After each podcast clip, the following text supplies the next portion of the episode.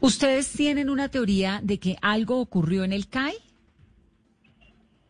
Sí, efectivamente, Vanessa, nosotros tenemos una teoría porque es que él salió vivo de acá al conjunto.